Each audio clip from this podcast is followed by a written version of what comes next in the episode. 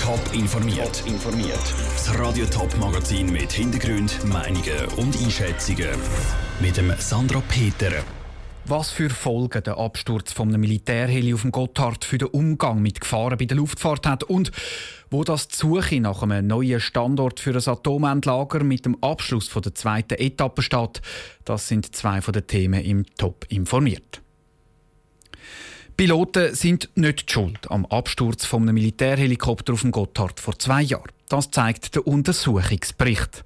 Beim Absturz sind zwei Personen ums Leben gekommen und eine Person ist schwer verletzt worden. Im Untersuchungsbericht gibt es Empfehlungen, um den Flugbetrieb sicherer zu machen. Andrea Nützli. Die Crew ist also nicht schuld am Absturz vom Super Puma. Der Helikopter ist in ein Kabel geflogen und das hat dann die Rotoren kaputt gemacht. Das Kabel ist aber auf der Hinderniskarte nicht eingetragen, weil es zu tief unten war. Und das ist auch richtig so. Im Untersuchungsbericht wird jetzt empfohlen, dass bei dieser Regelung eine Änderung geprüft werden soll, sagt Mario Gamalin von der Militärjustiz. Unter anderem gehört dort auch dazu, dass man schaut, dass die zuständigen Behörden schauen, ob man allenfalls Hindernisse, die in der Luft sind, schon aber eine tiefere Höhe sollte angeben und in einer entsprechenden Karte oder in einer Datenbank sollte verzeichnen für das ist das Bundesamt für Zivilluftfahrt Batzel zuständig. Hindernisse, die aber eine Höhe von 25 Metern in der Luft hängen, sind auf einer Hinderniskarte aufgezeigt. Die Hindernisse unter 25 Metern aufzulisten, wäre theoretisch möglich, aber unübersichtlich, befürchtet Christian Schubert vom Batzel. Wir erachten es nicht als zielführend, die Mindesthöhe von 25 Metern zu reduzieren, weil die Konsequenz wäre einfach die, dass man rund 100.000 zusätzliche Luftfahrthindernisse auf dieser interaktiven Karte hat, die nach unserer Auffassung eigentlich die bessere Orientierung des Piloten nicht unterstützen. Trotzdem wird das Bundesamt für Zivilluftfahrt prüfen, ob diese Hinderniskarte geändert werden soll. Für die Militärjustiz ist das Verfahren mit dem Untersuchungsbericht rechtskräftig abgeschlossen. Der Beitrag von Andrea Nützli. Beim Absturz ist der damalige Stadtrat von Ilawi Frätiken, der André Bettig, ums Leben gekommen. Alle Informationen gibt es auf toponline.ch. Atommüll sollte bei der Entsorgung etwa 1 Million Jahre sicher gelagert werden. Ob eine so lange sichere Lagerung überhaupt möglich ist, ist umstritten. Und auch umstritten ist, wo der Atommüll soll gelagert werden In der Schweiz wird seit Jahren nach einem passenden Atomendlager gesucht. Der Bund hat heute den aktuellen Stand der Suche vorgestellt. Aber zuerst einmal der Reihe nach. Raphael Wallimann, wie geht denn die Schweiz bei der Suche nach dem Atomendlager genau vor? Zwei Atomendlager müssen gebaut werden in der Schweiz. Eins für hochradioaktiven und eins für mittel- und schwach radioaktiven Abfall. Die Standorte für die Lager sollen in drei Etappen gefunden werden. In der ersten Etappe sind fünf mögliche Gebiete definiert worden. Unter anderem sind die Kantone Schaffhausen, Zürich und Thurgau im Gespräch gewesen. In der zweiten Etappe sind die Gebiete eingegrenzt worden. Der Standort im Kanton Schaffhausen hat nicht mehr erste Priorität gehabt. In der dritten Etappe sollen dann die definitiven Standort gefunden werden. Also drei Etappen für die Standortsuche. Wo steht denn die Suche jetzt aktuell? Heute hat der Bund das Ende der zweiten Etappe bekannt gegeben. Wie zu erwarten war, sind noch drei Standorte im Rennen.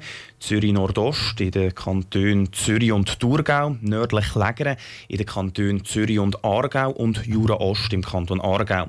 Außerdem kommen fünf Gemeinden für die Oberflächenanlagen in Frage, also dort, wo der Atommüll in die Lager transportiert wird.